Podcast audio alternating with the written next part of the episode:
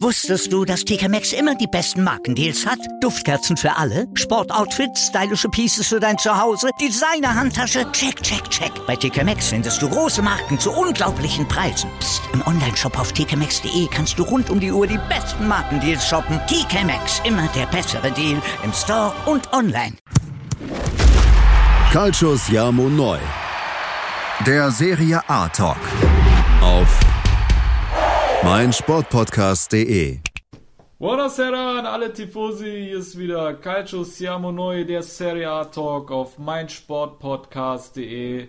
Mein Name ist Sascha Baharian und ich begrüße heute wieder meinen österreichischen Serie A Fachmann René Steinhuber. Ciao, hallo. Hallo René, wie geht's dir? Gut, danke, danke. Jetzt waren schon wieder zwei Wochen Pause, jetzt habe ich mich wieder gefreut auf den Podcast. Du bist also wieder Feuer und Flamme. Ja, natürlich. Wie hat dir der Spieltag gefallen jetzt? Äh, der erste Wow. Spieltag im Jahr 2019.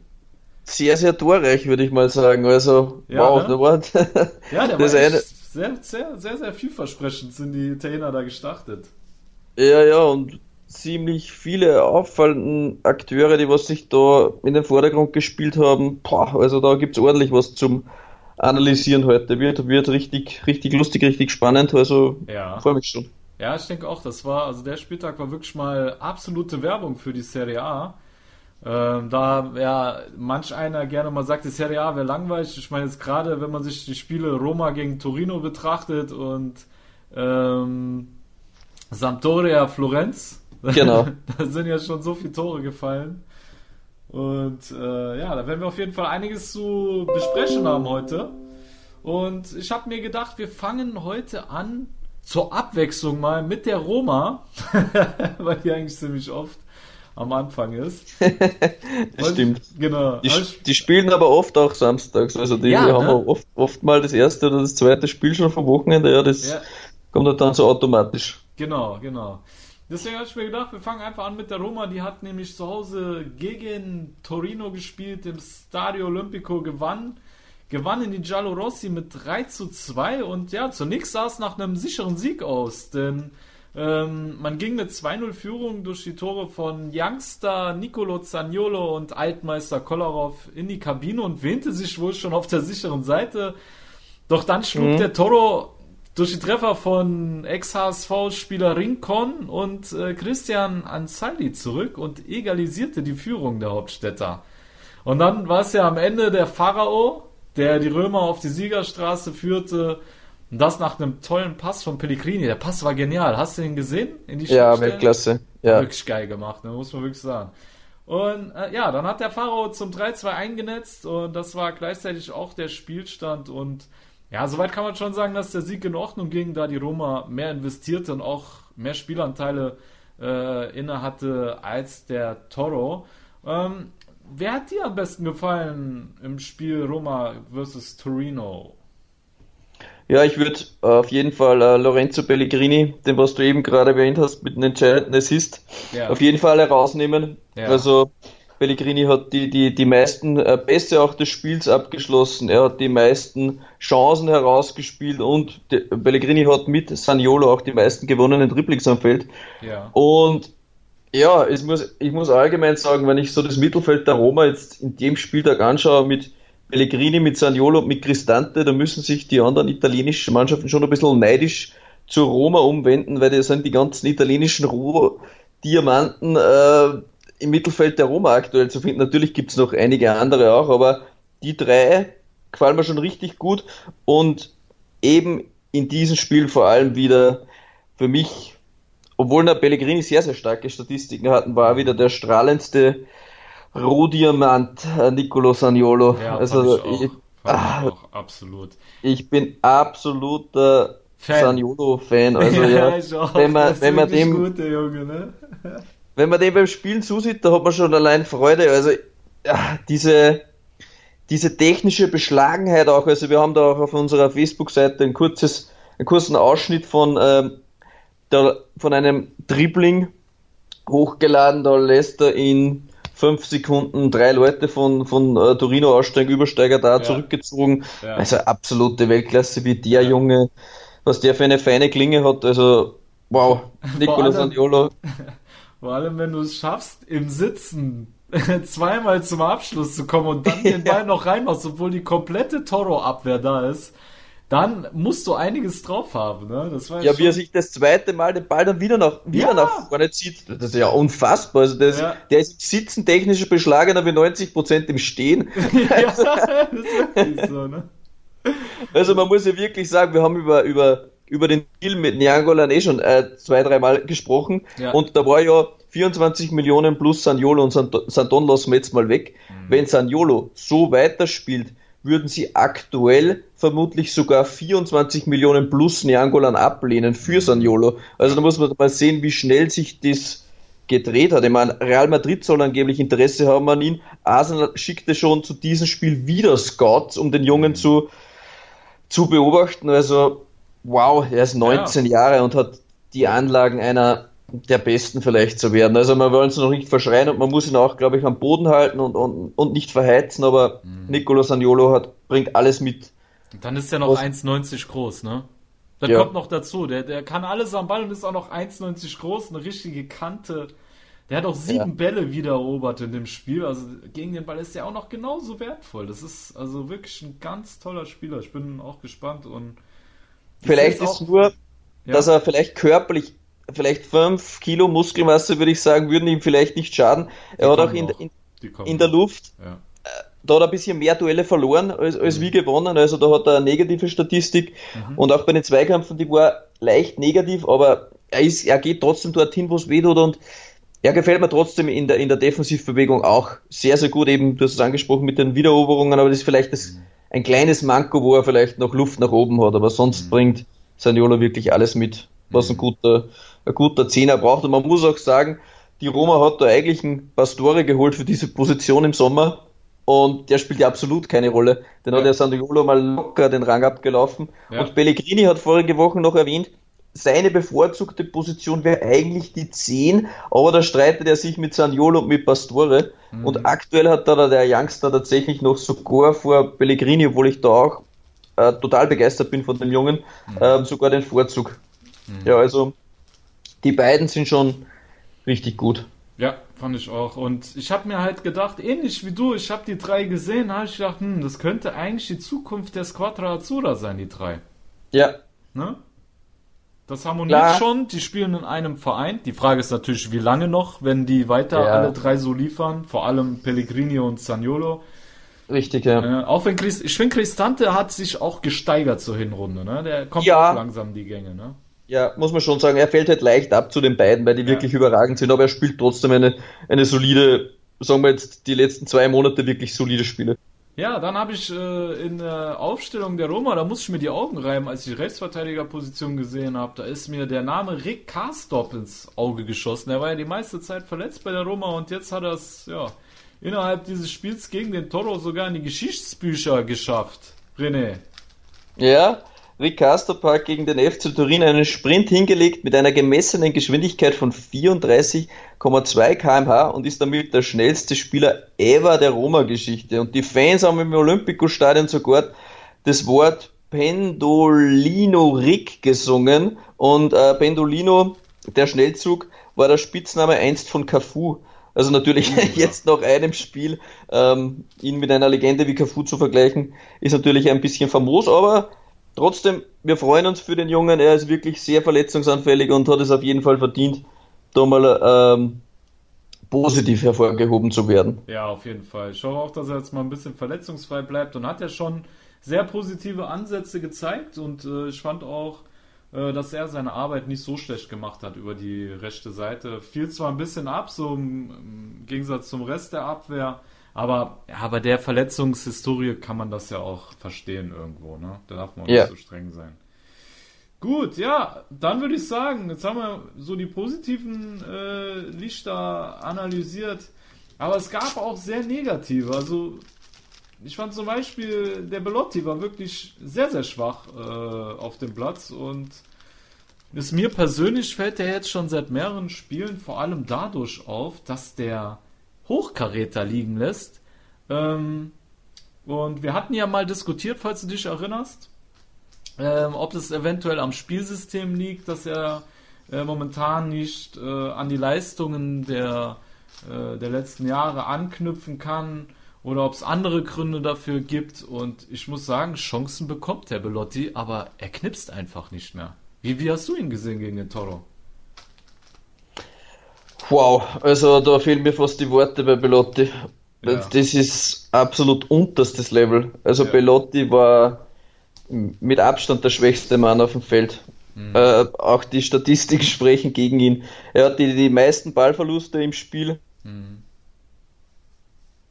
Nächsten Ballkontakte im Spiel und er verlor mit Abstand die meisten Duelle des Spiels und zwar 17. Zweikämpfe wow. hat Balotti verloren, also das ist ein schon krasser Wert. Also so habe ich noch nie gehört. 17 verloren. Das, Nein. Also ich habe schon viele Statistiken gesehen, aber das habe ich noch nicht gesehen. Das ist krass. Nein. 17 verloren habe ich auch noch nie gesehen. Mhm. Aber wie du eben sagst, Belotti knipst auch nicht mehr. Ja, wir ja. haben auch schon mal von, von Icardi gesprochen. Der ist mhm. teilweise, wenn er nicht trifft, auch schwach. Aber mhm. Icardi trifft zumindest. Und Belotti ist, er ist, äh, ich weiß nicht, was mit, was, was mit ihm passiert ist. Er ist wirklich ein, ein One-Hit-Wonder. Also zumindest scheint es so. Er, er, er kann absolut nicht an die Saison anknüpfen, die er vor zwei Jahren hatte. Mhm. Seine Leistungen sind konstant durchschnittlich bis negativ. Ja. Also ich bin mir jetzt nicht mehr so sicher, ob er die Kurve kriegt. Mhm. Obwohl andererseits muss man sagen, äh, der Sportdirektor der Roma Monchi ist wieder an ihm interessiert, wie man hören will. Und wir wissen ja, welches Zauberhändchen Monchi normalerweise beweist. ja, das stimmt, ja. ja, wenn Monchi noch interessiert ist, müsste man vielleicht aufpassen, ob, ob nicht der Zug total abgefahren ist für ihn. Aber ja, ich war von, von Pelotti extrem enttäuscht. Ja. Und ich muss sagen, ich habe jetzt vorher gelesen, uh, West Ham, die suchen Ersatz, weil da ein Autobit scheinbar da wechseln will nach China mhm. und hätten da für Pelotti 40 bis 50 Millionen geboten. Also wenn, ich, wenn er solche Leistungen abruft, dann muss ihn normal der Präsident von Torino mit dem Fahrrad nach West Ham bringen. Und Absolut. Also ich finde auch, der Cairo hat sich so hart verzockt mit Belotti. Also die Frage war ja damals sowieso schon, warum hat Belotti überhaupt so einen Vertrag unterschrieben mit einer 100-Euro-Klausel? 100 Millionen. Ja, das habe ich mich als allererstes gefragt. Wie konnte er so einen Vertrag unterzeichnen? Dann wollte er damals zu Milan gehen. Der äh, Transfer kam natürlich nicht zustande, weil Milan natürlich nicht 100 geboten hat, sondern weitaus ja. weniger. Ne? Und ab da war der Knick drin. Da hatte man das Gefühl, dass er sich vielleicht auch nicht mehr so richtig motivieren konnte. Und ich weiß nicht, ob der Junge nur noch mit halbem Herzen spielt. Ähm, Finde ich schwierig zu beurteilen. Ist auch immer schwer zu sagen aus der Ferne. Du kannst ja, ja nicht in den Kopf eines Spielers schauen, aber ähm, sowas habe ich wirklich nicht erwartet, weil ich war wirklich auch jemand, der immer sehr lange an Belotti festgehalten hat, der auch gesagt hat, ich bin überzeugt von dem Jungen, aber die Hochkaräter lässt er wirklich jetzt schon sehr lange liegen, auch in der Nationalmannschaft. Ne? Wenn er da gespielt ja. hat, da hat er auch aus drei Metern den, hat den Ball dann an Pfosten geschossen, statt den reinzumachen. Und ähm, wie du selber sagst, also der äh, der der Cairo, der ähm, Toro, äh, was ist er, Präsi oder Präsident? Präsident? Präsident, genau. Der Cairo muss er eigentlich annehmen, muss er annehmen. Ja. Vorausgesetzt, dass Belotti nach England will. Das glaube ich wiederum weniger, dass der mhm nach England will, ne? Da müssen wir mal abwarten. Aber ich war auch schockiert, den zu sehen, muss ich wirklich sagen. Das war, war wirklich schwach von ihm. Aber er hat halt noch die Kapitänsbinde, ne? Ja. Ich glaube, wenn er die nicht hätte, dann würde vielleicht Simone Sasa ihn bald ersetzen, wenn er so weitermacht. Ja, von der Leistung her kannst du ihn eigentlich nicht mehr spielen lassen. nee, eigentlich nicht, das stimmt. Ah ja, gut, dann äh, würde ich sagen, schließen wir dieses Spiel ab und ähm, ja, man kann sagen, die Roma grüßt nun von Platz 5. Hätte Milan das Spiel nicht gewonnen heute, dann wären sie sogar Vierter gewesen auf einem Champions League Platz. Und ja, nächste Woche dürfen sie dann gegen das bärenstarke Atalanta ran. Mit ihrem kolumbianischen Berserker Duvan Zapata. Und ich finde, das ist eine wunderschöne Überleitung zum nächsten Spiel, was wir aber nur ganz kurz anschneiden werden. Da wir uns eher auf die Protagonisten der Liga festlegen und da gehört Atalanta jetzt nicht dazu, aber wir müssen trotzdem drauf eingehen, weil dieser Duvan Zapata im absoluten Beast-Mode war, René. Was war los mit dem Kerl? Wir haben über Zapata schon gesprochen, auch. Er war auch in, in der engeren Auswahl für das Team der Hinrunde und jetzt hat Zapata geschafft, in den letzten acht Spielen 14 Tore zu erzielen. Ja. Das sind Werte, die gab es seit Nordal nicht mehr, den AC Milan Stürmer. Äh, sorry, dass Also- ich unterbreche, aber äh, nochmal für unsere Tifosi. Atalanta hat auswärts in Frosinone gespielt und hat das Spiel 5-0 gewonnen. Jetzt darfst du weiterreden. Genau, der nette Zapata hat vier Tore gemacht. ja. In seiner aktuell unwiderstehlichen, monströsen körperlichen Verfassung. Ähm, ja, er, stra er strahlt eine Aura aus. Also, wenn der in der Luft hochsteigt, da kommt keiner ran an ihn. Also, er ist in der Luft mächtig, er ist am Boden stark, er kann die Bälle gut halten. Also, da kannst ihm die Bälle auch fast nicht abnehmen und er positioniert sich auch jetzt gut. Also, Ja. er, er hatte immer schon ähm, diese körperliche Stärke und diese Fähigkeiten, aber er schafft es nicht, sich im, im Strafraum richtig zu positionieren. Und jetzt hat er einen Weg gefunden, auch die entscheidenden Tore zu machen, durch das, dass die Laufwege besser funktionieren und dass er sich halt besser im 16er positioniert. Und jetzt ist er halt scheinbar auch ein Knipser geworden. Wir haben, wir haben also Zapata, wie gesagt, schon länger der Serie A auf den Schirm, aber mit dem Alter, ich glaube, er ist jetzt 6, 27, eigentlich erst wirklich 27 wirklich ja. den Durchbruch zu machen, wow, ist unüblich. Also, Ja. aber er gefällt mir wirklich gut. ja, und- das ist wirklich überragend, ja.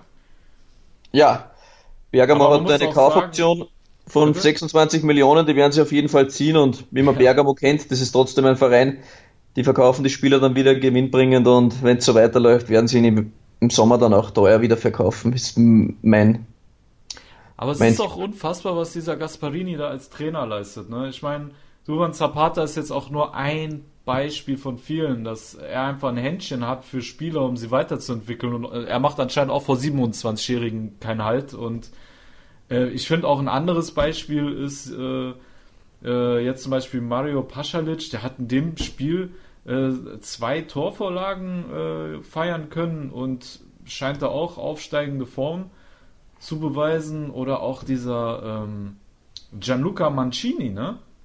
ja, Der ist ja auch erst 22 und der Typ hat ja als Innenverteidiger schon fünf Tore erzielt und eine Torvorlage. Also das sind ja eigentlich schon bessere Werte wie Higuain, oder wie siehst du das? Oder Ceco. Ja, der Dzeko, genau, Ja. Den überrundet der dreimal sogar. Ja, also ist sehr Wahnsinn. interessante Personale, auch Mancini, weil du das an, ansprichst. Ähm, Mancini hat in einem Interview mal gesagt, das Ja. ist eine coole Story, dass er ein Materazzi-Tattoo hat. Also er ist absoluter Materazzi-Fan und sieht sich auch selbst in Materazzi wieder, also seinen Spielstil, so hat er das quasi beschrieben. Also dass von einem, von einem ehemaligen Sp Spieler tatsächlich dir das unter die Haut stechen lässt oder auf die Haut, das ist schon krass, dass du einen Spieler so verehrst. Also wenn man sich Materazzi tätowieren lässt, kann man vermutlich auch erahnen, dass er eventuell auch Inter Mailand unterstützt. Ja, ich Und- glaube auch. ja, man liest zwar immer wieder, die Roma soll an ihm dran sein auch, aber auch immer wieder Inter Mailand. Also ich glaube, das wäre auf jeden Fall der Verein, auf den er spitzen würde. Also ich glaube, wenn er die Möglichkeit bekommen würde, dann würde man Gini mit Mat- Materazzi-Tattoo auf jeden Fall zu Inter gehen. Würde ich mal tippen. Ja, ich glaube es auch. Also das äh, riecht auf jeden Fall danach. Aber ja, ist ja noch ein bisschen. Ich denke mal, Atalanta wird sich noch etwas erfreuen können an dem jungen, an dem jungen Mann und so wie er Auf jeden Fall. derzeit abliefert, das ist schon wirklich sehr, sehr stark. Und ja, die Roma wird auf jeden Fall richtig Probleme bekommen gegen Atalanta, weil Atalanta auch seit vier Spielen ohne Niederlage ist und darunter zählt auch die alte Dame, ne? Die war ja einer der Gegner und äh, selbst der alten Dame konnte man 2-2 abbringen. Und ähm, das wird auf jeden Fall ein Topspiel äh, am Wochenende, da freue ich mich drauf. Absolut. Freue ich mich auch schon. Also Ja. das wird absolutes Topspiel. Puh. Also ich würde sagen, zu Hause so ist Bergamo schon wirklich schwer zu schlagen. Also, puh, also da wird die, die Roma ordentlich zu kämpfen haben. Also Ja, sicher absolut. Bergamo zu Hause leichter Favorit vielleicht sogar. Ja, das kann sogar sein. Gut, René, ich würde sagen, machen wir unsere erste Pause?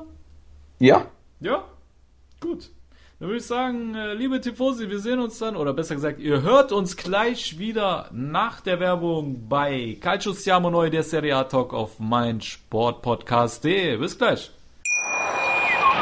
Wusstest du, dass TK Maxx immer die besten Markendeals hat? Duftkerzen für alle, Sportoutfits, stylische Pieces für dein Zuhause, Designer-Handtasche, check, check, check. Bei TK Maxx findest du große Marken zu unglaublichen Preisen. Psst. im Onlineshop auf tkmaxx.de kannst du rund um die Uhr die besten Markendeals shoppen. TK Maxx, immer der bessere Deal im Store und online. Was zum Teufel, du Bastard? Du bist tot, du kleiner Hundeficker. Und dieser kleine Hundeficker, das ist unser Werner. Ein ganz normaler Berliner Kleinstkrimineller, der dann aber im Knast das Ding seines Lebens dreht. Una Fantastica Risetta Perla Pizza. Er klaut seinem Zellengenossen ein Pizzarezept. Aber nicht irgendeins. Und mit dem eröffnet Werner dann die beste Pizzeria Berlins. Doch Werners Glück ist nur von kurzer Dauer. Denn es hagelt Probleme. Werners Pizzaparadies. Erstmals großes Kino- und Podcast-Format. Mit fetter Starbesetzung. Alina But, Kida Ramadan, Edin Hasanovic, Oliver Koritke, Ralf Richter, Ben Becker, Winfried Glatzeder, Anna Schmidt und viele mehr. Abonniert die Scheiße. Jetzt macht schon, mach! Calcius Jamo Neu. Der Serie A Talk. Auf meinsportpodcast.de. Sportplatz mit Malta Asmus und Andreas Thies. Täglich neue Podcasts aus der Welt des Sports. Von Airhockey bis Zehnkampf. Berichterstattungen, Interviews und Fakten. Sportplatz auf meinsportpodcast.de. So, liebe Tifosi, da sind wir wieder bei Calcio Siamo Neu, der Serie A Talk auf mein Sportpodcast.de und wir wollen mit der nächsten Partie weitermachen. Und zwar, ja, steht nun ein Geisterspiel auf dem Programm.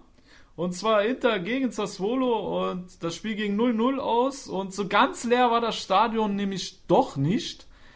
Denn man hat 11.000 Kinder ins Stadion gelassen. Also so gesehen war es kein Geisterspiel, sondern ein Kinderspiel möge man jetzt denken, aber für Inter war es kein Kinderspiel gegen Sassuolo, denn ja, man traf gegen den äh, auf den Angstgegner und tat sich mal wieder sehr schwer gegen die äh, Mannen von Trainer Roberto De Zerbi. Die Nerazzurri konnten sich für ihren stellenweise ansehnlichen Fußball nicht wirklich belohnen, da sie im letzten Drittel einfach nicht zwingend genug waren und die wenigen Torchancen nicht in Tore ummünzten. Sassolo dagegen setzte immer wieder gefährliche Nadelstiche nach Kontern, vor allem über Boateng, der jetzt äh, schon ja, kurz vor dem Wechsel zu Barca steht, aber da gehen wir gleich drauf ein. Daher geht das Remis trotz alledem in Ordnung.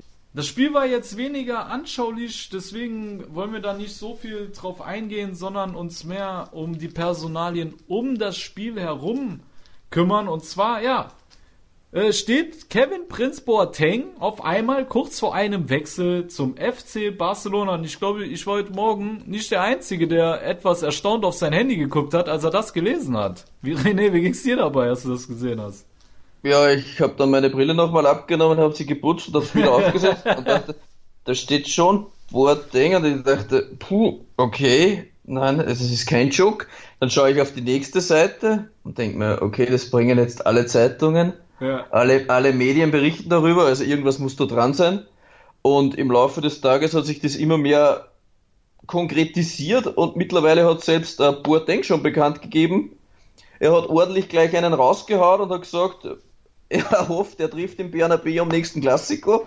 Also dürfte der, der, der Transfer ähm, jetzt in den nächsten Stunden über die Bühne gehen. Barca I'm coming waren seine Worte. Ihm tut sehr leid, dass er sein Solo verlassen muss, aber diese Chance kann er sich nicht entgehen lassen.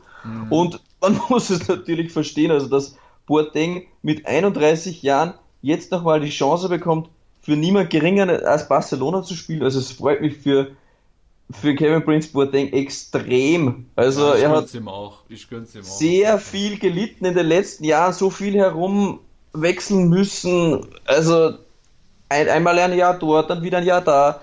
Nirgends hat er sich wirklich heimisch gefühlt oder ja, Ja, heimisch aber- gefühlt kann man sagen, weil äh, bei Frankfurt war er überragend und Frankfurt hätte ihn auch gerne gehalten, aber er ist ja quasi aus familiären Gründen zu Sassuolo gewechselt, da es halt in der Nähe von Mailand ist, wo auch seine Familie wohnt. Also seine Frau Und sein Ex, Ex-Frau. Jetzt kann er ja wechseln. Also er Ex-Frau? hat von Melissa Satter, glaube ich, heißt sie, habe ich jetzt gelesen, vorige Wochen getrennt. Oha. Also aus Ja, dem ja. Klatsch und Tratsch war ich jetzt nicht auf dem neuesten Stand, aber gut, dass ich dich hier in der Sendung hab. Wie? Kein Was ist da passiert? Haben Ja, sie sich ja, echt getrennt? Ja, ja, also zumindest laut Instagram-Postings von, von der Dame ist das offiziell, aber man weiß ja nicht, ob das nicht wieder schnell retour kommt, ob das nur Publicity ist. Aber jetzt mit dem Wechsel auch, dass das relativ schnell vollzogen worden ist, könnte mir schon vorstellen, dass da irgendwas dran ist an dem Ganzen. Und dass das vielleicht auch ein bisschen mitspielt. Aber Ja, ja. wie gesagt, Boateng hätte die Chance wahrscheinlich trotzdem wahrgenommen. Ich meine, ähm, er liefert jetzt auch wieder gute Leistungen. Er ist, er ist sehr konstant. Er hat es auch getroffen mittlerweile. Er hat ja jede Position in den letzten Jahren durchgespielt. Hat er sich da ein bisschen als Stürmer, hängende Spitze etabliert. Mm, Er hat ein gutes Auge, er hat einen guten Abschluss, er ist körperlich stark. Er wird da als Backup vermutlich für Suarez spielen. Ja, aber einmalige Chance für ihn und mich freut's total, dass Ja, er da mit theoretisch- 31 Jahren nochmal die Chance kriegt. Ja, auf jeden Fall. Aber theoretisch gesehen kannst du ihn ja überall hinstellen. Ne? Bei Frankfurt hat er ja alles gespielt. Der, der hat bei Frankfurt im Sturm gespielt. Der hat aber auch auf der 6 gespielt, der hat auf der 8 gespielt, der hat überall gespielt. Und ich kann mir vorstellen, dass das so ein, so ein kleiner Paulinho-Move ist vom Barca. Die haben ja mit Paulinho Ja. auch gute Erfahrungen gemacht. Ne? Da Ja. haben auch alle gedacht, was, was will, was äh, wollen die Katalanen mit dem, mit dem alten Brasilianer? Und ich kann mir vorstellen, äh, dass Barca einfach genau aufgepasst hat. Und mich wundert's ehrlich gesagt, dass er nach Frankfurt nur zu Sassuolo gewechselt ist und sich nicht andere Spitzenvereine gedacht haben, hey, der Boateng, der war so stark, den hätten wir auch holen können. Ich meine, gerade Milan wäre zum Beispiel ein Kandidat gewesen, die ja händeringend nach Verstärkung im Mittelfeld gesucht haben. Er hat sich ja mehrmals angeboten sogar, Boateng. Ne? Der sagte dann sogar, er wechselt zu Sassuolo eben. Dann hat er auch nicht so, so weit zu seinem ähm, zu seiner Lieblingsstadt in Italien und er hat ja da ein paar Mal Hinweise eigentlich gebracht, Ja, wo er, wo er sich sehr wohl gefühlt hat und das war ihm bei Milan. Aber mich hat's auch gewundert. Und Ja. jetzt Wasser. Ja gut, da kann er jetzt nochmal vielleicht mit 31 Jahren versuchen, die Champions League zu gewinnen. So unwahrscheinlich ist das ja nicht. Ja, wird man sehen, aber sie sind sicher einer der Kandidaten. Richtig, denke ich mir auch. Ja, und dann hat ähm, die Frau von Icardi sich zu Wort gemeldet bezüglich einer Vertragsverlängerung mit den Nerazzurri. Was hat sie gesagt?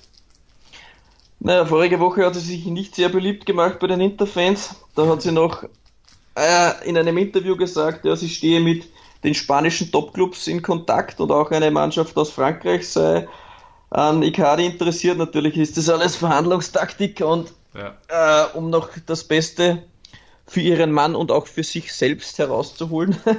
ja, das hast du sehr schön umschrieben. verständlicherweise, aber äh, Marotta hat sich auch schon geäußert und der Präsident von Inter Zang und sie haben ja auch gesagt, sie werden alles in die Waagschale werfen, um Icardi halten zu können. Und jetzt hat sich dann gestern die Wanda, also die in Icardi seine Frau auch zu Wort gemeldet und Ja, hat ja. gesagt, es wird einen neuen Vertrag geben, es gibt keine Probleme. Die, äh, die große Distanz, die es da scheinbar vor zwei Wochen noch gab, ist kleiner geworden und ähm, wie es jetzt scheint, er hat noch nicht unterschrieben, also solange der Spieler noch kein Kugelschreiber, wir wissen ja, was da alles schon passiert ist, aber es zu 99,9 Prozent wird Icardi verlängern und Inter hofft halt da auch die, die Ausstiegsklausel aus dem Vertrag nehmen zu können, weil die ist natürlich trotzdem, solange es eine, so eine Klausel gibt, für die Topclubs sehr interessant. Aktuell war die bei 105 Millionen und das zahlt man für einen Spieler wie Icardi halt relativ schnell. Also Inter will die Ja. auf jeden Fall erhöhen oder rausnehmen Ja. und so Also diese Ausstiegsklauseln, die sind so schnell nichts mehr wert in der heutigen Zeit. Das ist unfassbar, ne? Ja, da hat der Barcelona mal eine Zeit gehabt, da haben sie die Ausstiegsklausel auf eine Milliarde erhöht. Und Ja. das, ja, da bist du dann schon auf Nummer sicher, aber warten wir noch zehn Jahre. Zehn Jahre, richtig. Warten wir zehn Jahre, dann ist das auch nichts mehr. Trau traurig, aber wahr. Traurig, aber wahr, ne? Äh, Gut. Ja, dann würde ich sagen, machen wir die Interkiste zu und kommen zum nächsten Spiel. Und das war wirklich ein Top-Spiel äh, am, an diesem Spieltag. Und zwar muss der Calcio Napoli zu Hause gegen Lazio Rom ran. Und die Neapolitaner gewannen das Spiel mit 2 zu 1. Und also ich hab's als sehr eindrucksvoll äh, empfunden, da Lazio auch äh, ziemlich formstark aktuell war und man bei Neapel ja auf zahlreiche Leistungsträger wie beispielsweise Kulibali, Hamsik oder Gulam verzichtet hat. Und ja, wie, wie, hast, du, wie hast du die Leistung ähm, der Paten-Opei, wie Neapel auch gerne genannt wird, gesehen? Insigne hat auch noch gefehlt. Also, oh ja, Insigne. Äh, ja, um ja. Gottes Willen, Unser linker Flügel vom, vom Team der Hinrunde. Ja. Alan, Alan hat auch gefehlt. Also Wahnsinn, Hamschick war verletzt. Gefehlt, ja, es war krass, es ne? war, ja, es waren vier, fünf Hochkaräter, also die, ja. die Creme de la Creme von Neapel und ich habe mir gedacht, vor dem Spiel haben wir gedacht, wow, wenn Lazio eine Chance hat, Lazio in Top-Besetzung eigentlich gegen Neapel mit so vielen verletzten oder gesperrten Spielern, dann wahrscheinlich dieses Mal aber wer das Spiel gesehen hat, vor allem in der ersten Halbzeit, Lazio, hat, wow, die konnten sich glücklich schätzen, dann noch nicht höher in Rückstand zu liegen. Also der Schuss von Milik in der ersten Hälfte, wie er den mit links übernimmt, also was für eine Schusstechnik hat ja. dieser Milik. Ja. Absolute Weltklasse, also mehr geht nicht. Dieser Wolleschuss mit links, also die schießen 90% über Stadion oder mhm. keine Ahnung und treffen ihn nicht mal. Der hämmert das Ding mit gefühlt 200 km/h an die Latte. Aber wusstest du, wusstest du, dass der Freistöße kann? Also ich war total überrascht, als er da äh, diesen Freistoß in den Winkel gehämmert hat, als wenn das nichts Besonderes wäre. Also der, der, ich wusste, dass er gut schießen kann, aber nicht, dass er so solche Standards drauf hat. Ja, ich denke normalerweise ist es eben Lorenzo Insigne ähm, vorgegeben, dass er die Freistöße schießt. Zu 90 Prozent ja. halt bei Neapel. Nur wenn der nette Herr Insigne halt nicht da ist, dann haut halt der Milik mal einer rein. Aber in einer unfassbaren Manier. Also. Und dann aus dieser Distanz, du weißt ja, wenn du zu nah am Tor bist, ne, dann ist es nicht mehr so einfach, den Freistoß reinzumachen, wie wenn du ein bisschen mehr äh, hinter der 16er Linie bist. Und das ja, war ja. schon sehr nah an der 16er Linie und er haut den trotzdem fest und trotzdem platziert genau in den Winkel. Und also war unfassbar klar. Selbst, selbst wenn ein Tormann vorher gezeigt hätte, wo er zu 100% hinschießt und er bewegt sich in diese Richtung, ja. wäre der zu knallhart gewesen, hätte ihn trotzdem nicht gehalten. Also, ja. wow. Arcadio Schmillig, also nach seiner Verletzungsmisere auch ein Spieler, der nach einer langen Verletzung jetzt wirklich richtig in Form gefunden hat und mhm. Top-Stürmer. Super. Elftes Saisontor, ne? Mittlerweile. Ja, auch die Statistiken stark von ihm. Mhm. Und ähm, wer auch seine ganz persönliche Negativserie endlich gebrochen hat, war ja José Callejon. Der hat yeah. in der Hinrunde nicht ein einziges Tor erzielen können für Neapel. Und nun endlich mal sein allererstes Saisontor und die halbe Mannschaft ist dem ja hinterhergerannt, ja, dass er das Tor gemacht hat. Ich wollte wollt gerade sagen, wie man sie die Champions League gewonnen hätten. Ja, ne? Ge genau gefreut, gefreut für Kalichon. Aber ja. ich habe mich auch gefreut für ihn. Also, weil er ist ja. ja. wirklich eigentlich ein guter und nur die, die, die, die Tore haben ihm halt heuer gefehlt, die was er mhm. voriges Jahr doch relativ viele erzielt gehabt hat und ja, mhm. er ist ja trotzdem ein guter rechter Flügel, aber er muss halt jetzt auch aktuell ein bisschen defensiver defensive Erarbeiten verrichten im 4-4-2 und kommt halt nicht mehr zu ganz so vielen Torchancen wie vielleicht noch vor einem Jahr, aber ja. ja. Aber es war im Großen und Ganzen sehr beeindruckend von Neapel. Mit so vielen fehlenden Spielern haben sie gezeigt, was trotzdem in diesem Kader steckt, welches Potenzial und dass auch die Leute aus der zweiten Reihe einspringen können in die Bresche, ob es ein Diabara im Mittelfeld ist, ob es ein Zielinski ist, der immer wieder liefert, ein Ruiz kommt immer besser ins Spiel. Äh, ja, Neapel muss ich schon sagen, die können auch von der Bank vier, fünf Leute bringen, die viel Qualität haben und ja. Ich finde, Neapel ist so ein bisschen das Borussia Dortmund der Serie A, weil die auch in den letzten Jahren sehr viel auf Talente gesetzt haben und so langsam trägt das halt Früchte, dass du dann auch einfach mal mit der B11 da auftreten kannst und die trotzdem ja. abliefern, ne? Genau. Mhm. Ich fand es nur lustig, dass der Amadou Diawara gerade jetzt aufgestellt wurde von Anfang an, wo Milan sich in Verhandlungen befindet. Ja. Ne, mit Neapel über ihn. Das ist so, das ist so Politik, ne? Ja, ja. Das ist typisch, genau dann wird der aufgestellt, kann man sagen, tja, ey, der Stammspieler, ihr müsst deswegen mal drei Schmille mehr bezahlen. Ja, ne? ja wollte ich gerade sagen, ich wollte jetzt fünf sagen, aber natürlich, ein Start, äh, Startelfbeginn sagen wir mal fünf, sechs Millionen auf jeden Fall mehr. Ja, du kennst De Laurentiis, der verlangt direkt 30 mehr, weil der hat den Schuss nicht gehört. Der ist so ein schlimmer Verhandlungspartner. Der zieht jeder Partei, die mit ihm verhandelt, die Hosen aus. Und die Strümpfe noch dazu und die Boxershorts auch. Der lässt sich komplett nackt im, Regen, im Regen stehen, wenn du von dem irgendeinen Spieler haben möchtest. Ne? Ist, der Typ ist wirklich unfassbar. Aber er macht's klug. Er macht's klug. Ne? Ja. Ja, dann eine weitere Serie äh, gerissen, bevor wir zum nächsten Spiel kommen. Und zwar Immobile trifft, er, äh, trifft ebenfalls zum elften Mal, genau wie Milik. Und er beendet seine kleine Negativserie von vier Ligaspielen ohne Tor. Also nur noch Immobile, der Faden wieder gerissen. Und damit machen wir das Spiel Neapel gegen Lazio zu. Und kommen nun gegen ein anderes, ich würde mal sagen so das geheime Spitzenspiel. Kann man das so bezeichnen, wenn wir von der Fiorentina gegen Sampdoria reden? Ja, gerne. Ja, ne? Beides ähm, auf jeden Fall Mannschaften, die das Potenzial haben, um Europa zu spielen, aber nicht so richtig in die Gänge kommen. Aber das Spiel war absolute Spitzenklasse. Ich durfte es sehen und habe mich wirklich erfreut an dem Fußball, der da gespielt wurde, an der Dramatik. Das Spiel ging 3 zu 3 aus und es war, boah, es war absolut spannend, oder René? Hast du es auch gesehen? Total spannend. Also und, und eben auch, wir werden dann noch auf die einzelnen Personalien eingehen, auch die ein oder andere mega Überraschung für mich dabei. Also hochdramatisch, viele Tore, viele schöne Tore. Mhm. Auch das ein oder andere Weltklasse-Ding für mich sogar dabei. Also das. ja, absolut. ja, ja. Du, du sprichst wahrscheinlich ja gerade von äh, Luis Muriel, der ja nach seinem Transfer zum FC, FC Sevilla war, ne? Vom Ja. FC Sevilla, ja, genau, genau, Nach seinem Transfer zum FC Sevilla konnte er nicht so wirklich überzeugen und ist dann ähm, jetzt zur Fiorentina gewechselt. Ich denke mal, das ist auch so, ähm, dass man extra auch einen Spieler geholt hat, der über den Flügel kommen kann, weil Giovanni Simeone ja nicht wirklich funktioniert diese Saison. Und man nur Mhm. mit Muriel einen hat, der auch im Zentrum spielen kann, aber auch über den Flügel kommen kann. Jetzt in dem Spiel äh, sollte er erstmal über den Flügel kommen. Ähm, und er hat es, wie ich finde, sehr gut gemacht, ne? Boah, sehr gut, ja, ist, also für, für, für, für den Start ist sehr, sehr gut noch für mich untertrieben.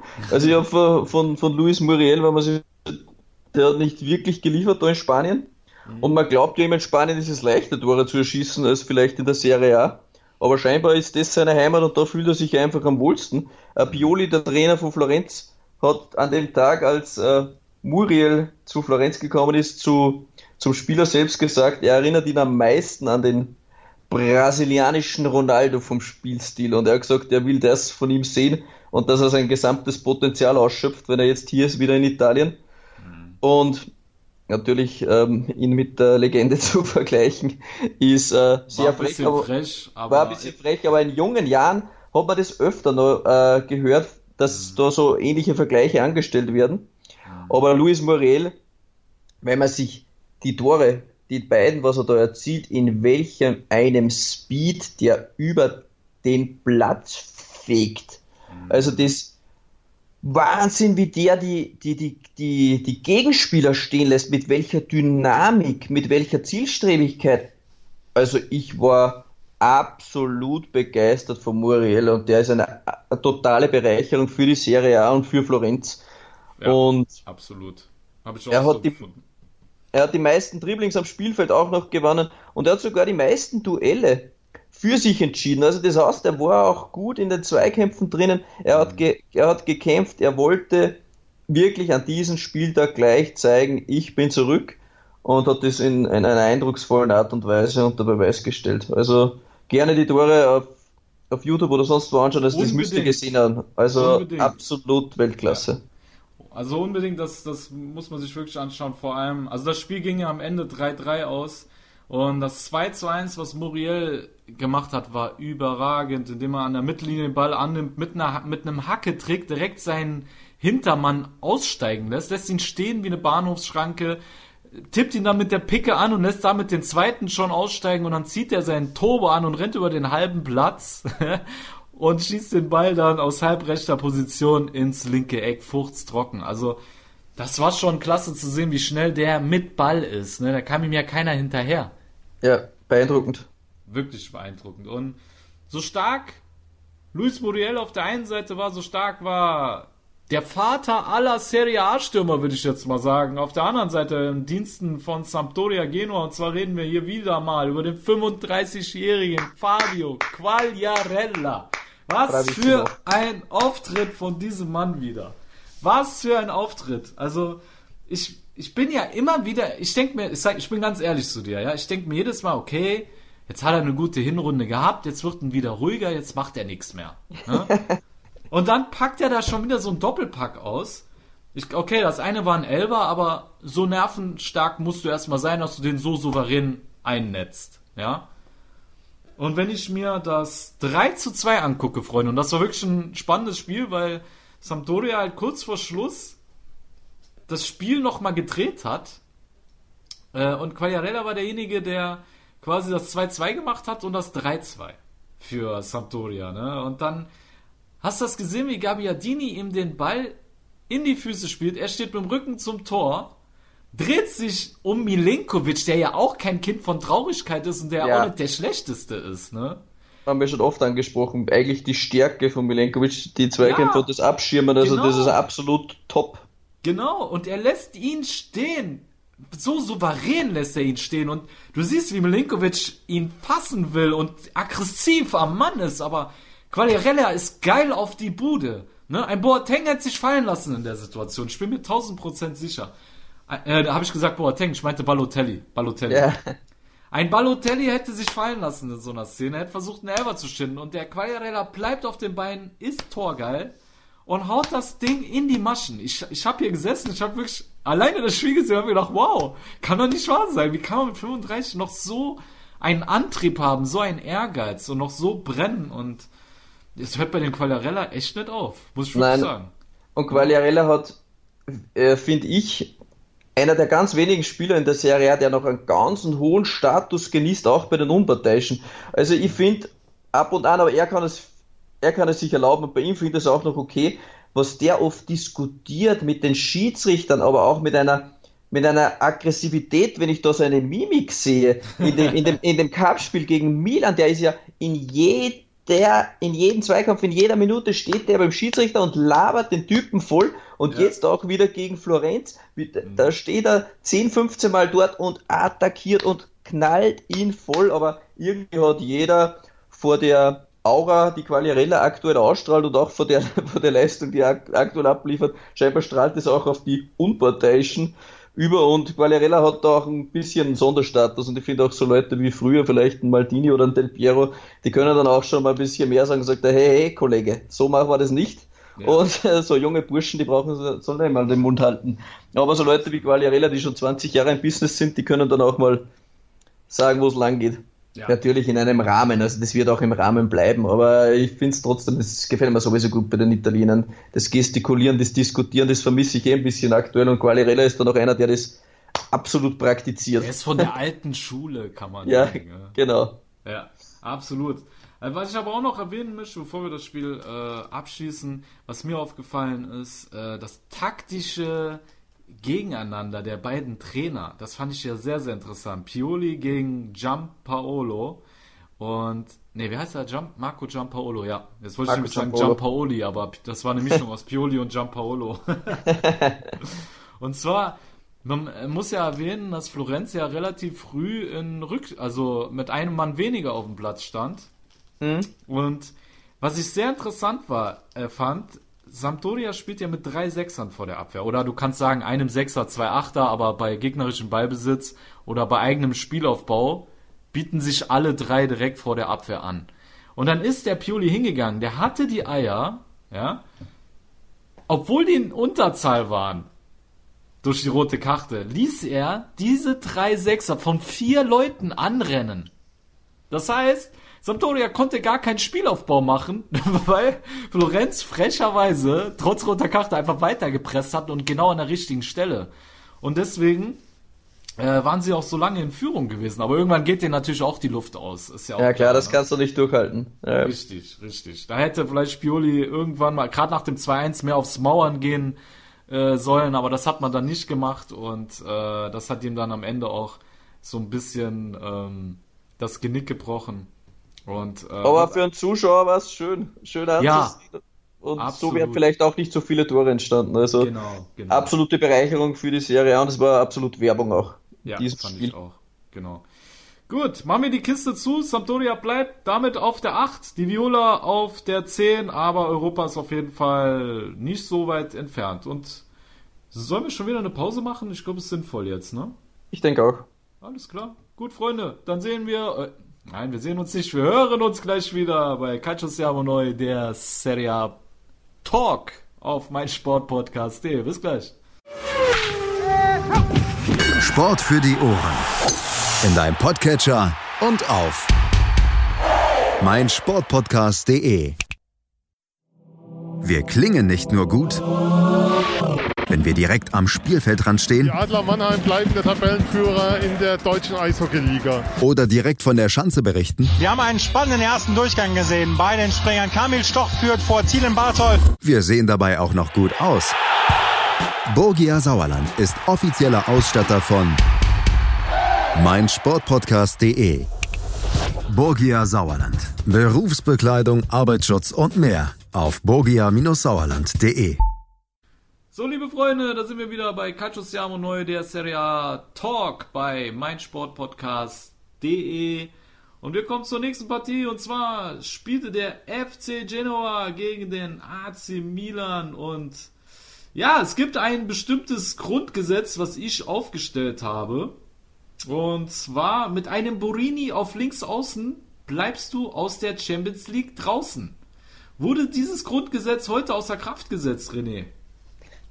Äh, Ja, mit Borini kann man scheinbar auch auf dem Champions League Spot kommen. Zum Unmut deiner Prognose. Es hat tatsächlich geklappt und er war gar nicht schlecht, muss man sagen. Also er hatte die ein oder andere Szene. Ja, also ich muss, ich sag dir ganz ehrlich, ich habe mich wieder tierisch aufgeregt, als ich ihn auf links außen gesehen habe. Und da habe ich gedacht, wie kann er das tun? Ich, ich konnte mich auch an kein Spiel erinnern, was wir gewonnen haben mit einem Borini auf links außen.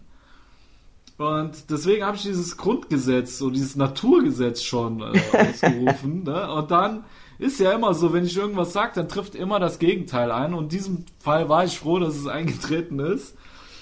Aber es war, war schon eine biedere Partie, muss man sagen, von Milan. Es war halt so souverän, wie das Ergebnis aussieht, da sie ja 2-0 gewonnen haben heute und damit auf den vierten Rang vorgerutscht sind, also nur noch auf dem Champions, Platz, äh, Champions League Platz auch noch stehen. So souverän war das Ganze nicht. Denn gerade in der ersten Halbzeit war Genua die bessere Mannschaft gewesen und wenn man sich so die ganze Partie anschaut, können, kann Milan wirklich froh sein, ein, äh, äh, ein Donnarumma zwischen den Pfosten zu haben. Ne? Also gerade bei diesem Distanzschuss von Veloso. Hast du das Ding gesehen, René? Was für eine Klebe und Donnarumma haut den dann noch mit den Fingern an die Latte. War Weltklasse-Parade und er hatte die ein oder andere richtig, richtig wichtige äh, Parade für Milan parat. Parade für Milan parat, das hört sich auch nicht schlecht an. schönes Aber und, ja. ja, also er war hauptausschlaggebend dafür, dass bei Milan die Null gestanden ist und er war, ja, es war eine richtig, richtig gute Leistung von Donnarumma. Muss auch sagen, es war natürlich für Milan sehr, sehr bitter, dass der bärenstarke Zapata, der wirklich in den letzten Wochen, Monaten immer wieder starke Leistungen in der Ja. Innenverteidigung abruft, Ja. wenn nicht, wenn nicht der Beste vielleicht sogar, Ja. ist wirklich überraschend. Ja, wenn nee, ganz ehrlich, du hast im recht, Sommer gesagt hätte, aber es ist aktuell wirklich so Ja. und hat sich so früh verletzt. Jetzt haben sie natürlich dann umstellen müssen und so ist natürlich dann gehen ein bisschen besser auch ins Spiel gekommen und zu mehr Torabschlüssen, aber da war halt dann Donnarumma hinten und das ist halt bei einer Top-Mannschaft auch wichtig, dass sie halt zwischen den Pfosten Weltklasse-Mann haben, wie es halt bei Inter auch oft ist, dass den Handanovic dann auch rettet oder bei anderen Clubs und so war es halt Donnarumma, der die Null gehalten hat und so den Ausschlag ausschlaggebend war, dass Milan kein Tor kassiert hat. Absolut. Was ich auch ähm, fand, klar, die, die Verletzung von Zapata, also Zapata ist ein wichtiger Mann, keine Frage. Aber die Frage ist natürlich, ob mit einem Abate auf rechts außen die Tore gefallen wären, denn äh, Conti hat das schon gut gemacht, als er reinkam, ist offensiver wie Zapata, äh, wie, wie Abate ausgerichtet und war ja zum Beispiel in seiner stärksten Saison bei Atalanta, war ja sogar der torgefährlichste äh, äh, Rechtsverteidiger Europas und hat sogar eine bessere Absch also eine bessere Abschlussquote als, Ro äh, als äh, Robert Lewandowski gehabt und das als Rechtsverteidiger. Und ähm, ich, mich hätte interessiert, ob wir die Tore auch gemacht hätten mit einem Abate auf rechts. Ne? Klar. Aber ich denke, Gattuso kommt dann Conti jetzt unmöglich mehr vorbei. Also er hat jetzt zwar gesagt, ja. Conti hat keine 90 Minuten mehr in den Füßen. Das hat er jetzt gezeigt. Er hat auf jeden Fall mal 80 in den Füßen. Ja. Und er hat im, im Cup-Spiel schon eine absolute Traumflanke da auf Cotrone aus dem Halbfeld geschlagen, die Absolut. dann zum Tor geführt hat und jetzt wieder eine ist. Ähm, ja, also Conti ist so lange verletzt, jetzt fast anderthalb Jahre und wenn man ihn jetzt so die ersten zwei, drei Spiele sieht, dann weiß man schon, warum der Milan die Geldbörse so weit aufgemacht hat, um ihn zu holen. Obwohl also sie eigentlich sagen, auch einen Calabria haben, aber ja, ja. Äh, Conti ist wirklich, wenn er in Form ist und ich hoffe für ihn, dass er gesund bleibt, äh, auch für die Squadra Azzurra auf der rechten Verteidigungsposition. Also wenn der fit ist, muss, muss ein Conti spielen. Also da ist er auf jeden Fall ein Kandidat für die Stammelf. Absolut. Und kann man ja schon als Neuzugang auch werten, angesichts der Verletzungsmisere, die, die er da wirklich schon so lange mit sich rumschleppt. Ja. Äh, wie fandst du den anderen Neuzugang jetzt in seinen ersten beiden Auftritten? Sprecht da von äh, Lukas Paqueta? Ja, ein Hauch von Copacabana schwebt jetzt in Mailand, würde ich mal sagen. Also man Was sieht schon ein Hauch von Copacabana von Brasilien, Rio de Janeiro. Ja, ja. Was aber fast oh. zum Gegentor geführt hätte, wenn wir vom selben Trick sprechen, den du gerade Ja, anspielst. ja. Aber Conti, Conti hat das scheinbar in seinem Leben auch noch nie gesehen. Ja. und war dann so perplex, dass ich gedacht habe, was, was genau war das? So wie wenn du was macht der Typ da? Was ja, genau. Das, So wenn du Meteoriten vorbeifliegen siehst, ja. keine Ahnung, da, da, tanzt noch ein Teddybär mit einem Clown oder so auf dem Meteorit und du denkst dir, Alter, was ist jetzt passiert? Den muss ich einfach aufhalten. Und Conti hat sich gedacht, das kann ich nicht machen und ich muss jetzt irgendwie Paket da noch dran hindern, dass der Trick klappt. ja. Aber es ist nicht nur diese Szene, wie oft, dass er sich den Ball dann zurückzieht. Er, er wirkt dann teilbar, glaubst du, sie attackieren ihn mit zwei, drei Leuten und er zupft sie dann trotzdem wieder zurück, die Bälle. Mhm. Er ist technisch extrem beschlagen. Also Paketa ist hier und ist auf Anhieb Stammspieler. Und ähm, das war jetzt so jetzt nicht unbedingt zu erwarten. Brasilianer brauchen oft ein bisschen Eingewöhnungsphase, mal schauen, das dauert oft ein halbes Jahr, vielleicht sogar ein Jahr. Äh, vor allem die Südamerikaner, wir sehen es ja auch bei Martinez bei Inter, wie lange das, das dauert, bis das Spielrhythmus, ähm, neue Sprache, neues Land, die Familie ist nicht hier. Er ist ein junger Typ und bei ihm wirkt so, ja, wie wenn er schon immer dazugehört. Also mir gefällt Pakete richtig gut. Er muss sich natürlich noch ähm, an die taktischen Vorgaben ein bisschen genauer orientieren. Er muss äh, dosieren, wann mache ich jetzt einen Skill, wann lasse ich es bleiben. Aber ich finde, er streut sie auch immer wieder gut, ein. Er, er, übertreibt es aktuell nicht. Also man muss sich das jetzt auch in den nächsten Wochen, Monaten. Er hat auch einen guten Abschluss. Er hat es im, im Cup-Spiel gegen Sampdoria mal gezeigt, wenn er mal mit dem, mit dem linken abzieht. Der hat eine ordentliche Fackel auch. Also er ist auch in den Zweikämpfen gut drinnen. Das haben viele vielleicht ein bisschen unterschätzt. Die haben glaubt, das ist so die Zaubermaus wie Ronaldinho, aber nein, Paketa. Ja kann auch gegen den Ball gut. Was wir ja schon vorher hier wunderbar analysiert haben. Genau. Also Paketa ist jetzt die drei Spiele, was man sagen kann, ein guter Neuzugang, ja? Ja, macht Lust auf mehr, definitiv, finde ich auch. Und du siehst einfach, der Junge kann kicken, der hat eine überragende Technik. Also, wenn der, wenn der Ball auf ihn zukommt, ist egal, ob er hochkommt, festkommt, langsam kommt. Paketa weiß ganz genau, was er damit macht und ähm, dafür, dass der aus der brasilianischen Liga kommt und falls dir mal ein Spiel angeschaut hast, wie die brasilianische Liga aussieht, also taktisch und von den Räumen her, da kannst du einen Ball annehmen, da ist 10 Meter um dich kein, Offene kein Schwein. ja, Sorry, ja. wenn ich so sage. Ja. Aber ich war wirklich erschrocken. Ich habe mir auf der Zone mal mehrere Spiele in der brasilianischen Liga angeguckt, da habe ich gedacht, ey, das ist ja fast so wie in der C-Klasse so, ne, in Deutschland. so viel Platz hast du da und dafür, dass in Italien die Räume so eng sind, hat er finde ich, sehr schnell das Ganze, seine neue Rolle sehr gut adaptiert und ich bin gespannt, wie er äh, sich in den nächsten Wochen weiterentwickelt. Und ich glaube, da wird noch einiges kommen von dem Ja, Mann. ja. Ne? ja absolut. Gut, ähm, eine weitere Personalie, auf die wir absolut eingehen müssen, ist auf jeden Fall Gonzalo Higuain. Also mich selbst hat es überrascht, dass es tatsächlich zum Wechsel kommen wird. Es ist zwar noch nicht fix, aber es schreit danach, dass es passieren wird. Alles ist klar. Pi- Piotek, habe ich es richtig ausgesprochen? Piontek. Piontek. Genau, ja, ich also- keine Ahnung, warum das so ist, aber man spricht ihn scheinbar Piontek aus. Ich habe das jetzt mehrmals gehört, ja, dass das die richtige Aussprache ist für ihn. okay. Gut, also wir nennen ihn dann auch Piontek. Ihr wisst, wir meinen Piatek, aber wir wollen ja korrekt, wollen hier politisch korrekt sein und bleiben dann bei Piontek. Soll kurz vor dem Wechsel zum AC Mailand stehen und Higuain soll Milan Richtung London verlassen und zwar zum FC Chelsea zu seinem Ex-Coach Sari. Und ähm, da wollte ich ein bisschen mit dir drüber diskutieren, René, weil die ehemalige Abwehrlegende Costa Curta, Milan Abwehrlegende Costa Curta gesagt hat, für ihn ist Higuain kein Führungsspieler und ähm, bei Milan sollte er einer sein. Alle haben es von ihm erwartet und er hat quasi auf ganzer Linie in dem Punkt versagt. Zwar etwas in anderen Wörtern, aber vom Sinne her kommt es auf selbe hinaus. Wie siehst du das? Hat Costa Curta recht oder bist du da anderer Meinung? Ah, Detto. Also die Legende hat gesprochen und ich bin vollkommen einer Meinung mit ihm. Also die Führungsaufgabe hat Higuain vollkommen verfehlt. Also das war eine Themenverfehlung. Bei uns gibt es in Österreich Sätzen und da gibt es nur fünf. Und das war bei Higuain, also Milan hat einen Spieler geholt, einen Weltklasse-Spieler, um dort auch die Führungsaufgabe zu übernehmen. Das war so die, das Anforderungsprofil an Higuain. Er hat es weder geschafft, viele Tore zu erzielen, noch diese Führungsrolle einzunehmen. Ich war am, am meisten überrascht, als ich am, ich glaube es war am zweiten oder am dritten Spieltag in einem Interview von Gattuso gehört habe, als Gattuso gesagt hat, er hat noch nie so einen nervösen Spieler wie Higuain erlebt.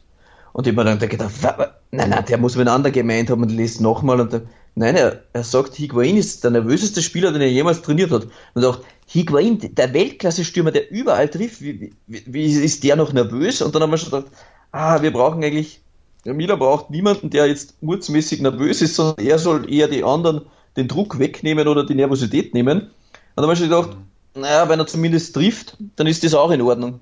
Aber Ja. eigentlich hat es bis zum Juventus-Spiel noch ordentlich funktioniert, muss man sagen. Also mit, mit, mit Higuain ja, die Quote war jetzt nicht überragend, aber, aber sie war okay. Sie war noch äh, im, im, brauchbaren Bereich. Und das Spiel gegen Juventus hat ihn gebrochen und da habe ich dann halt auch für mich gesehen, dass er nicht in der geistigen Verfassung ist, ein, ein Team im Umbruch zu führen. Er kriegt da die rote Karte, verschießt elf Meter und ist dann down und äh, kann dann monatelang keine Leistung mehr abrufen. Also das ist von einem Führungsspieler muss das, wenn du da Slatan Ibrahimovic siehst, der zerschmettert da die Kritiker. Oder Ja, die, die, ja, ja. Die, prallen ab, wie man die an die chinesische Mauer Bälle schießt. Und, und bei Higuain war es so, wie wenn er das aufsaugt. Und Ja, ich, ja da hast du recht. Also, ich glaube allerdings, wenn er jetzt in einer Mannschaft wie bei Chelsea, wo er nicht der Führungsspieler sein muss, wo er einfach in einem funktionierenden System ist und der Sari ist ein Zielvater, dann wird er dort auch wieder knipsen. Aber Higuain ist absolut kein Führungsspieler.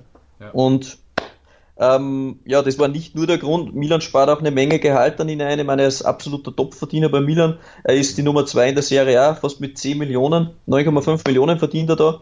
Und Milan muss natürlich auch mit dem Financial Fairplay ein bisschen aufpassen. Dann für 31-Jährigen dann im Sommer fast noch über 45 Millionen mit der Leihe, die dann noch läuft, zu investieren für einen 31-Jährigen, wäre natürlich dann schon auch eine Menge Holz gewesen. Und ja, es haben mehrere Faktoren dafür gesprochen, sich dann doch zu trennen. Ich war auch überrascht. Und ja, es war Ich- wirklich schwer, nach sechs Monaten schon getrennte Wege zu gehen, aber scheinbar ist es für alle eine Win-Win-Situation. Absolut. Man merkt, dass die Verantwortlichen bei Milan äh, selber an ihm angefangen haben zu zweifeln. Ne? Wie du selber schon gesagt hast, Gattusos Worte waren so ein kleiner kleines Indiz dafür, dass er mental nicht auf der richtigen Spur ist. Und äh, gegen, gegen Juventus äh, hat er gezeigt, dass er auch absolut keine, kein Vorbild sein kann. Ne? Du musst ja als Führungsspieler auch eine gewisse Vorbildsfunktion haben, die er aber auch nicht eingehalten hat. Ja. er war auch schon immer jemand, der in entscheidenden Spielen versagt hat.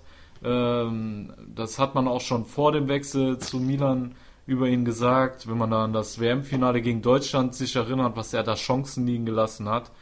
Ähm, ja. Oder auch andere Spiele.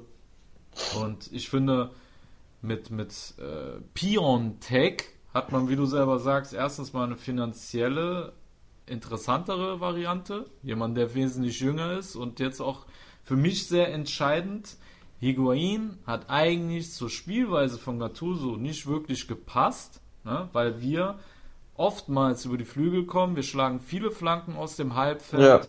Und Higuain ist nicht der klassische Mittelstürmer, der per Kopf seine Tore erzielt. Und ähm, ich denke, dass wir mit Piontek da auf jeden Fall besser aufgestellt sind, weil er diese, äh, diese Qualitäten in sich vereint, dass er auch mal mit dem Kopf sehr gefährlich werden kann. Und ähm, ja, die Frage ist natürlich, klar, jetzt sagst du natürlich, ja, ihr lasst mit, äh, mit äh, Higuain einen Führungsspieler gehen, aber er war nicht wirklich ein Führungsspieler und wie genau. macht sich ein, ein 23 oder 22-jähriger, wie alt ist er jetzt, der Piontek? 23. 23? Ja.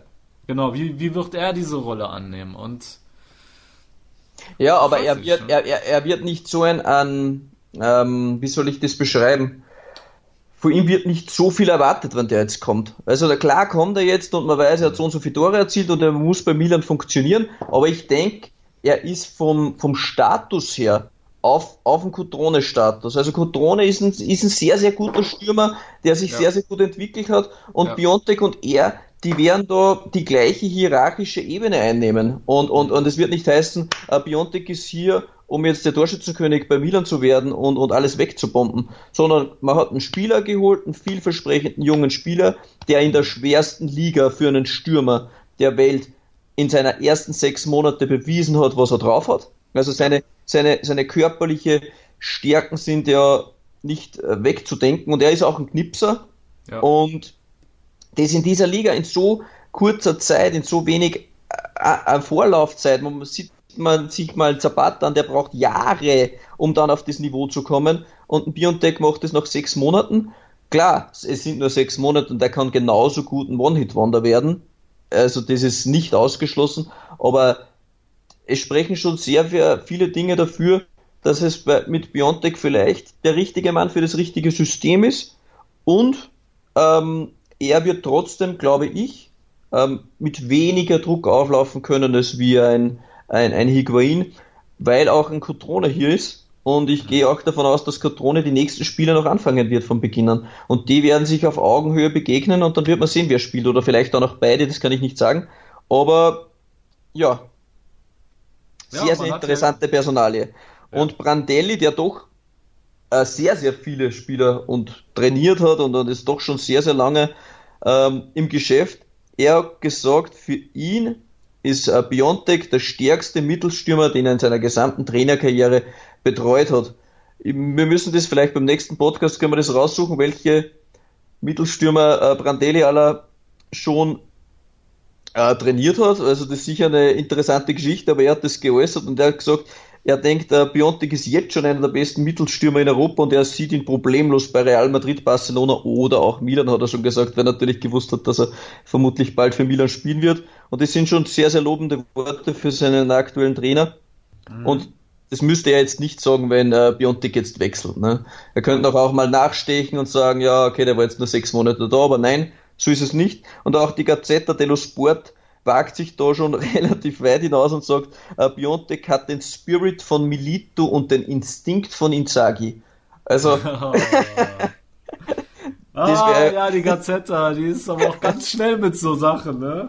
ja, klar, gut. ja, klar. Draht schon klar, also die müssen ja ein bisschen was liefern jede Woche. ja, ja, absolut. Aber wir aber werden ich, es sehen. Ja, ich finde den auch sehr, sehr gut. Er ist wirklich ein sehr, sehr guter Stürmer. Ähm, ich freue mich auf jeden Fall auf ihn und ich glaube, dass er uns mehr bereichern wird wie Higuain, aber man sollte mal vorsichtig sein mit so, mit so Aussagen. Ne? Das geht so schnell heutzutage. Da ist der schnell, der neue Pirlo ist schon da. Ich weiß auch, den, äh, der, der Stefano Sensi von Sassuolo, der wurde vor drei Jahren als neuer Pirlo bezeichnet. Ne? Mhm. Er ist zwar gut, aber ein Pirlo ist er noch lange nicht, wie man sieht. Ja, klar. Ja. Das geht so schnell. Aber ja gut, verkau verkauft sich natürlich auch besser, ne? Genau. Und eine interessante Geschichte ist auch, äh, Milan hat heuer, also bis jetzt, der Higuain ist, steht er noch im Kader von Milan, fünf Spiele ohne Higuain beschritten, mit der Euroleague 6 und sie haben kein einziges Spiel ohne Higuain verloren. Also, man Das ist der Higuain-Effekt. Das ist der Higuain-Effekt, da verlierst du ja. kein Spiel mehr. ja. ja, da machen wir alles richtig, ne? Genau. Ja, und zum Spiel noch, was wir natürlich erwähnen müssen, wir besprechen es eh Woche für Woche, aber so nebenbei war natürlich wieder Man of the Match Timoje Bakayoko, Kannst du dir nicht mal jemand anderes einfallen lassen? Na leider, wir können da nichts dagegen machen. Also er gewinnt, die, er gewinnt die meisten Dribblings auf dem Feld, er gewinnt die meisten Zweikämpfe auf dem Feld, ja, er ist ja, der meistgefolgteste Spieler, omnipräsent und ja, angeblich, was man da jetzt auch, und das ist wieder der Effekt auf dem Higuain und äh, Biontech, ja. rausgehört hat, verhandelt Milan da scheinbar wegen einem Price Cut und möchte da Bakayoko etwas günstiger zu der ohnehin schon günstigen äh, Kaufpflicht haben, weil sie quasi den Higuain-Transfer zu Chelsea ermöglichen und möchten da scheinbar den Preis noch ein bisschen drücken. Keine das Ahnung. Frech. Das ist, das frech. ist, das ist mega frech. Also, ja, das ist äh, wirklich frech. Der Typ ist so bärenstark. Wir dürfen uns jetzt schon nicht beschweren. Aber dann noch frech hinzugehen. Ja, noch ein bisschen weniger bezahlen. Boah. Genau. Das ist schon nice, ja. So, dann würde ich sagen, machen wir Schluss mit den Rossoneri. Wie gesagt, auf Platz 4 auf einem Champions League Platz und das trotz der verletzten Misere. Also bei aller Kritik gegen Gattuso und seiner biederen Spielweise, er holt die Punkte rein, trotz der unfassbaren Verletzungsprobleme und ja, letzten Endes kann man sagen, er macht seinen Job gut, oder René? Ja, jetzt auch drei Spieler gesperrt gewesen, also man muss schon sagen, eigentlich auch ein Rumpfkader gegen Genua. Auswärts in Genua ist auch nicht das leichteste, mussten mal drei Punkte holen.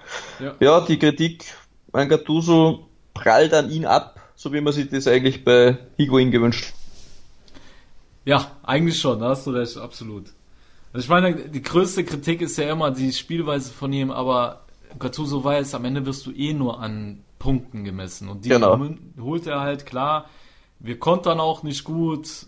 Klar, weil halt immer viele gegen, äh, hinter den Ball sein müssen, aber es ist halt die sichere Variante und da muss man sich als Fan einfach damit abfinden. So, genau.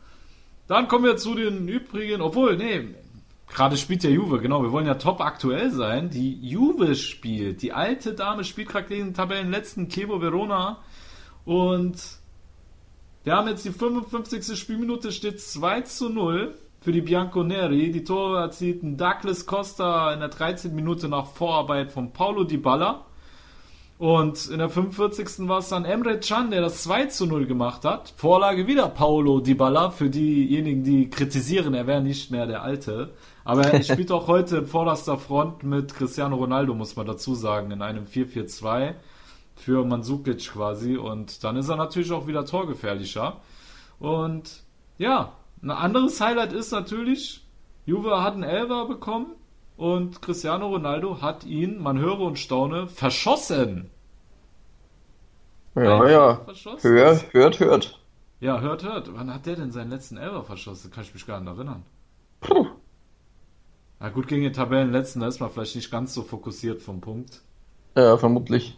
Genau, also ich gehe mal davon aus, dass die alte Dame in, dem, in der Allianz Arena die drei Punkte eintüten wird und dann den Vorsprung auf neun Punkte vor dem SSC Neapel ausbauen wird. Jo, da würde ich sagen, kommen wir auch zu den übrigen Ergebnissen. Udine verliert zu Hause gegen Parma und ja auch ein Rückkehrer äh, in Dienste der Zebrette hat getroffen Stefano Chuka Okaka. Kennst du den noch? Chuka Okaka. ja, na, ja, natürlich, bei Sampdoria hat er gespielt, ja. Mhm. Richtig, er war ja dreieinhalb Jahre weg und hat nach der Abstinenz und Stationen wie Anderlecht und Watford äh, direkt zum Debüt getroffen, aber am Ende ging Parma dann trotzdem als Sieger aus der Partie, weil wieder mal Gervinho ähm, ein Tor machte zum 2 zu 1 und davor war es Inglese, Inglese. genau. Inglese, der hat das 1, äh, nee, das, die Einzelführung da schon Genau. gehabt. Genau. Udine daher nun auf Platz 15, Parma auf 9. Dann haben wir Spal gegen Bologna, das war so das Kellerduell. Ja, ein glanzloses Remis, 1 zu 1 ging das Spiel aus, was weder Spal-Trainer Leonardo Semplici hilft, noch der Coach der Gäste Pippo Inzaghi. Spal auf 16 und Bologna bleibt auf einem Abstiegsrang und zwar dem 18. Platz. Und das letzte Spiel für heute. Cagliari Calcio spielt zu Hause in Sardinien gegen den FC Empoli 2 zu 2. Nach drei Spielen ohne Torerfolg trifft der italienische Nationalstürmer Leonardo Pavoletti wieder und markiert sein siebtes Ligator im 15. Spiel. Ist okay. Für den italienischen okay, ja. Nationalstürmer dieser Tage, muss man sagen. Ja, ja. Wenn man mit Pelotti vergleicht, dann ist es. Dann, Dann ist es okay. ja, Hey, ganz ehrlich, er muss Quagliarella zurückholen, egal ob er 35 ist. ja. Selbst Oder? mit 40. Ja. Also in der prekären Lage, wo sich der italienische Fußball in Sachen Sturm, Na, tatsächlich. Er, er muss tatsächlich, muss, muss er ihn holen, ja. ja, kommt er eigentlich nicht vorbei, ne? Der Mancini. Nein. Gut, Cagliari auf Platz 13, Empoli auf 17. Und damit schließen wir diesen Podcast ab. Wir waren heute wieder zwei Waschweiber, die einfach nicht die Kurve bekommen haben. Na, wir sind raus aus dem Rhythmus nach der Winterpause. Hast du gemerkt? Ja, ne? natürlich. Wir haben äh, Redebedarf. Ja, wir haben es auch ein bisschen an Effizienz vermissen lassen und äh, vielleicht kriegen wir das dann im nächsten Ah, Podcast wieder hin. Giampiero. Giampiero war heute nicht dabei. Unsere Eieruhr. Ja, beim Ah nächsten ja, Pod- stimmt. Der ist nächsten noch in Podcast- Urlaub. Ja, scheiße. Beim nächsten Podcast ist er wieder am Start und dann Ja, stellen wir uns Fall. wieder die Eieruhr. Ja, die Eieruhr, da besorgen wir Ja. die wieder. Wir bedanken Alles uns trotzdem noch bei unseren Kooperationspartnern bei AC Milan Kompakt, Milan Total, Italian Football Deutsch. Schaut bei unseren äh, Partnerseiten vorbei. Wer Neuigkeiten zum italienischen Fußball, zum AC Milan oder sonst irgendwas braucht, könnt ihr da gerne reinschauen. Immer wieder Neuigkeiten, immer wieder tolle Sachen. Sind äh, super Jungs am Start und auch Mädels. Und ja, danke für die Kooperationen. Danke René, dass du das so wunderschön ausgeführt hast. Dann muss ich es nicht machen. Und dann würde ich sagen, sehen wir uns in einer Woche wieder zum nächsten Spieltag. Und ich wünsche euch viel Gesundheit für die neue Woche. Es ist bitterkalt, zieht euch warm genug an. Und dann, ja, würde ich sagen, bis zur nächsten Woche bei Calcio Siamo Noi, der Serie A Talk. Bis dann, ciao! Calcio Siamo Neu. Der Serie A Talk. Auf meinsportpodcast.de.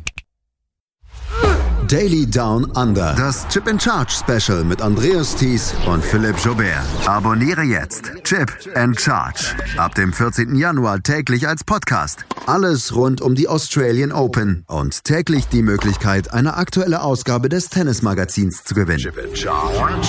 Daily Down Under. Die Australian Open auf meinsportpodcast.de. Ich habe mich natürlich schockverliebt, weil die war wirklich ganz, ganz klein. So begann die Mensch-Hund-Beziehung zwischen Christina und Tierschutzhund Frieda. Und wie es danach, nach dem ersten Moment der Verliebtheit, so weiterging und welche Klippen es danach zu umschiffen galt, das hört ihr in der neuen Ausgabe von Iswas Dog, dem Podcast für harmonische Mensch-Hund-Beziehungen. Ist was, Dog? Mit Malte Asmus. Überall, wo es Podcasts gibt.